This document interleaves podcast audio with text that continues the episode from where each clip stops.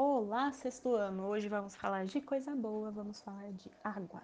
O tema é do capítulo 14, a hidrosferas e as águas continentais. Então, primeiramente a gente tem que entender, nós estávamos trabalhando a litosfera, agora vamos entender a hidrosfera, ou seja, hidro, água. Então, da onde vem o surgimento da água na Terra? Há cerca de 3 bilhões de anos atrás, com o Big Bang, apareceram os primeiros átomos de hidrogênio e oxigênio. A estrutura que a gente tem do, da água, né? H2O, vai se formar. Então, o primeiro estado que foi encontrado de água foi gasoso, porque vocês lembram, a Terra era muito quente, com o tempo ela foi resfriando, e aí começou o teu processo de condensação, tudo mais. Eu vou explicar como esse processo ocorre, tá? Através de uma coisa chamada ciclo da água. Antes da gente entrar nesses detalhes, é, da água existente em nosso planeta, 97,5% é água salgada. Então, nos oceanos, mares e alguns tipos de lagos que é o Mar Morto, tá? Que eu vou explicar para vocês nos próximos capítulos. E 2,5 é água doce, água pronta para o consumo ou não. Então, dessa água nos nossos planetas, falando mais assim detalhadamente, né? Da água que nós temos água doce. É, 68% são gelos e estão ali nas calotas polares, estão é, congeladas. Depois, o restante, 31%, é água doce líquida. Dessas, 96% é água subterrânea, aquíferos, ou a gente utiliza para fazer poço, e depois 4% é água superficial, ou seja, água que a gente encontra na superfície terrestre, lagos, rios, oceanos, tudo mais. Então, para a gente entender como desde bilhões de anos atrás é, da formação do nosso planeta, a gente tem água e ela não some, a gente tem que entender uma coisa chamada ciclo da água ou ciclo hidrológico. Então, é, o ciclo da água, ele, eu vou começar pelos rios aqui, pela água superficial, para explicar para vocês como ocorre. Então, aqui a gente tem um desenho, tem o um mar. Então, a, aliás, a precipitação, né, a gente tem a precipitação, que é quando ocorre a evaporação da água, nesse caso aqui do mar, e isso, a água ela vai mudar do estado líquido para o estado gasoso. A evaporação, a maior lugar que você vai ter evaporação no planeta são nos oceanos, por causa da grande quantidade de água que nós temos. Então, evapora, sai do estado líquido, vai para o estado gasoso. Então, qual é o próximo passo? A condensação. Então, como que vai ocorrer a condensação? A água, ela, ela vai estar ali numa questão de vapor, Aí ela vai se transformar em líquido novamente, só que agora em formato de gotícula. A precipitação pode ser por chuva ou precipitação nival, tá? Que é por neve. Até tem outros tipos, mas a gente vai entrar nisso mais pra frente nos próximos capítulos, tá? E esse tipo de gotícula que se, eles se acumulam e viram a precipitação que eu falei agora para vocês. Ah, o ciclo acabou? Não. As precipitações, elas podem aparecer na superfície de três formas, fazendo com que a água retorne, tá? Para a superfície e depois esse processo se repita novamente. Primeiro é a infiltração, quando ela vai entrar ali no solo, nas árvores, nas folhas, e vai infiltrar no solo. É, só que, o que, que acontece? Com o tempo a gente começou a colocar cidades, asfaltos tudo mais. Então tem uma coisa que chama Escoamento superficial é quando a água não infiltra no solo. Então, ela, ela tem que achar alguma vazão. Por exemplo, a, uma vazão que eu posso citar são as enxurradas. A água ela não está no seu caminho natural. O caminho dela era infiltrar no solo. Se a gente tampa o solo, isso vai fazer com que ela escoe de maneira não natural. E aí a gente tem também é, sobre a água voltar para a superfície, depois da infiltração do escoamento superficial, a gente tem a evaporação, tá? Então, evapora novamente, qualquer corpo d'água vai evaporar normalmente. Só que a evapotranspiração eu vou destacar para vocês, tá? O que é evapotranspiração? É a junção de duas palavras. Trans, transpiração, mas não é primeiro, é evaporação mais transpiração. Essa, esse tipo de movimento é feito pelas árvores e até gramíneas fazem isso também.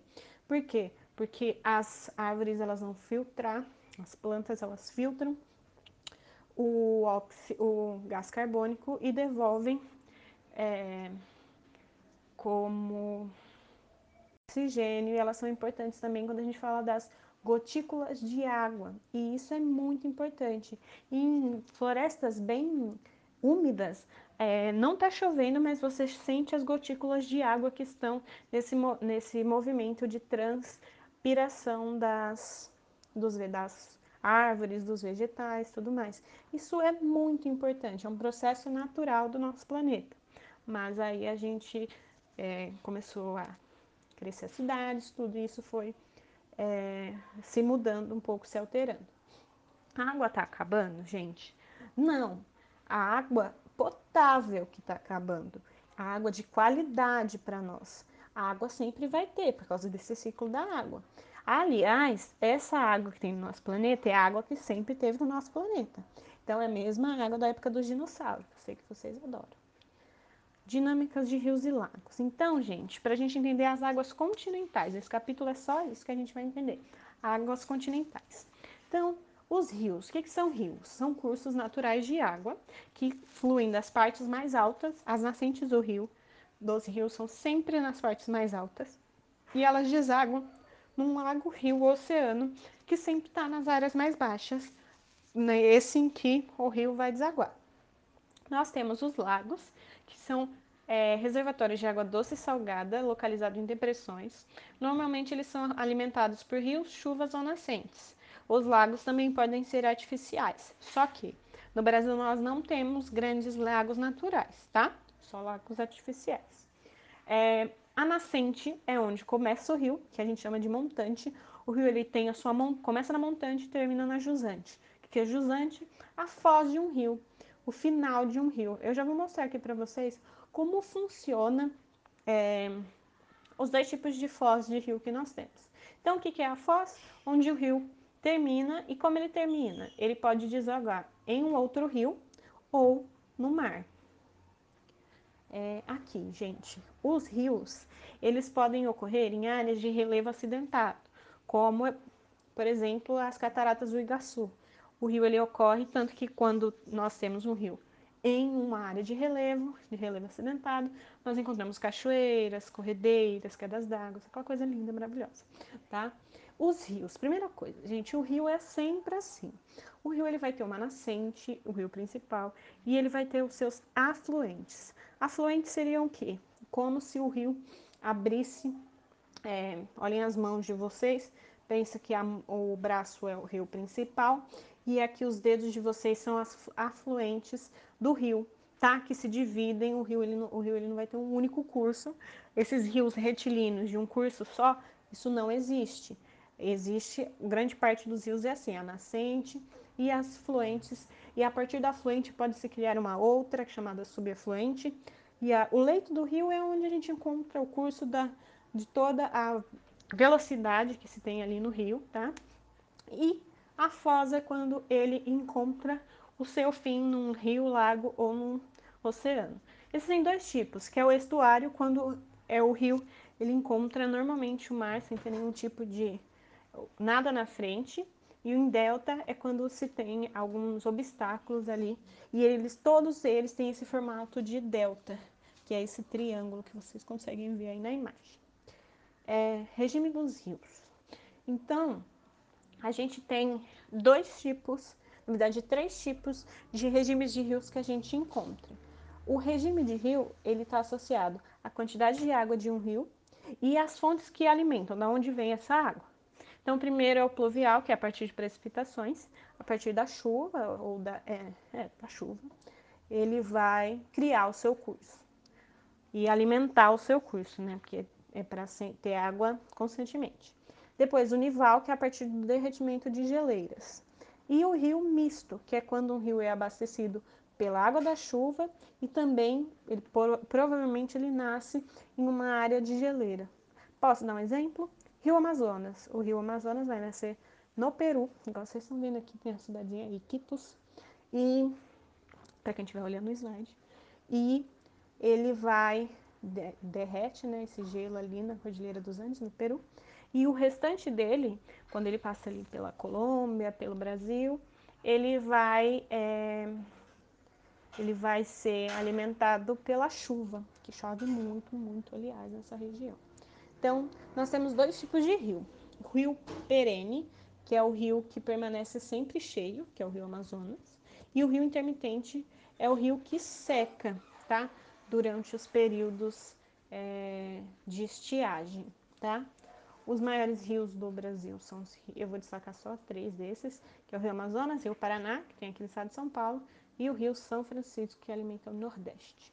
Aqui, o Rio Amazonas, gente vai acompanhando, tá? E o lençol freático, gente, o que, que é? Lençol freático são essas águas subterrâneas que eu falei para vocês. Então, no slide, quem puder acompanhar, tem uma foto de como funciona. Lembra quando a gente estudou o solo Aí a gente viu os perfis de solo. Normalmente a, a água né, subterrânea ela se encontra naquela última camada que a gente viu de perfil de solo, que é a camada onde você encontra o leito rochoso, tá? Então é uma camada muito profunda. É, então eu coloquei aqui a pororoca para vocês, que é quando o rio, tá? Ele encontra a água do mar e por causa disso, esse encontro faz com que se forme uma onda que pode atingir 4 mil metros, 4 mil, 4 metros de altura. E sobre a importância disso que a gente está falando, dessas águas continentais. As águas continentais, os rios, tudo mais, eles são água potável. Então, principalmente aqui no Brasil, para que, que a gente utiliza a água que tem no nosso país? As ações de higiene pessoal, tomar banho, lavar roupa, escovar dente, limpar a casa, é, tudo isso faz com que 40 a gente precisa, não sei se você sabe, de 40 litros de água para satisfazer o que a gente faz no dia todo. Isso é muita coisa. A produção de alimentos, então, precisa de muita água. Muito. Você usa 25 litros d'água para lavar um boi, tá? para tirar a carne dele. Então, olha como utiliza muita água na produção de alimentos. Geração de energia elétrica, no caso brasileiro, maior tipo, a maior fonte de energia é a energia hidrelétrica. Nem todos os países possuem isso porque não tem disponibilidade de água, disponibilidade hídrica. A indústria utiliza muita água. De tudo que eu falei agora que mais utiliza é a indústria, mas tem uma que utiliza mais que a indústria, que é a agricultura, que usa 70% de toda a água utilizada no planeta. Toda a água utilizada no planeta é muita água, tá? Só que o que, que acontece? O processo de urbanização ele vai alterar um pouco o ciclo da água, porque como eu falei para vocês, não vai ter a infiltração no solo, porque está cheio de casa, está cheio de asfalto. Então isso faz com que ocorra aquele escoamento superficial que suscita a erosão. Então por isso que quando chove, aquelas áreas que foram ocupadas irregularmente, tem várias enxurradas, tem vários é, deslizamentos, e ocorre muito no Brasil, porque o Brasil não tem uma política de. É, esqueci o nome, vida que segue. Então, é, para a gente entender né, como, isso, como o homem alterou isso, a gente tem que perceber que houveram mudanças né, na quantidade de precipitação, mas uma coisa que eu tenho que falar para vocês. A água que estava aqui no começo do planeta, ela continua aqui. A gente só altera a forma com que isso, com que ela vai chegar novamente ao ciclo da água. Distribuição de água no mundo, uma pessoa necessita de 40 litros de água por dia para suas necessidades básicas. Existem países que têm acesso a isso e outros não. E aí que está o problema, porque a água ela é necessária para viver. Assim, sem nenhum problema, o corpo humano aguenta ficar três dias sem água. Aí daí para frente já começa a ter pessoa já começa a ficar desidratada e tudo mais. As maiores reservas de água doce do mundo estão nos maiores países do mundo, que é o Brasil, em primeiro lugar, a Rússia em segundo, que é o maior país do mundo, o Canadá, os Estados Unidos e a China. Os cinco são os cinco maiores países do mundo. Então é, faz, dá, faz sentido eles terem água disponível. Esses cinco países somados, eles possuem 43% de toda a água doce no mundo. Só que a gente tem tipo, quase 180, 200 países no mundo. Então, a questão da água talvez ainda não seja, mas no futuro será uma questão de guerra, porque a água é necessária para viver. Então, a gente entender isso é entender o futuro do nosso planeta, que a gente não tem noção ainda do que é. Gente, quem tiver interesse na hora da curiosidade lá no slide, dá uma olhadinha, porque eu coloquei a nuvem de poeira no deserto do Saara e é muito interessante. Qualquer coisa entre em contato comigo que eu explico melhor. Sobre isso, sobre esse assunto, finalizamos aqui um podcast rapidinho. E mais informações, entre em contato com a professora. Até mais!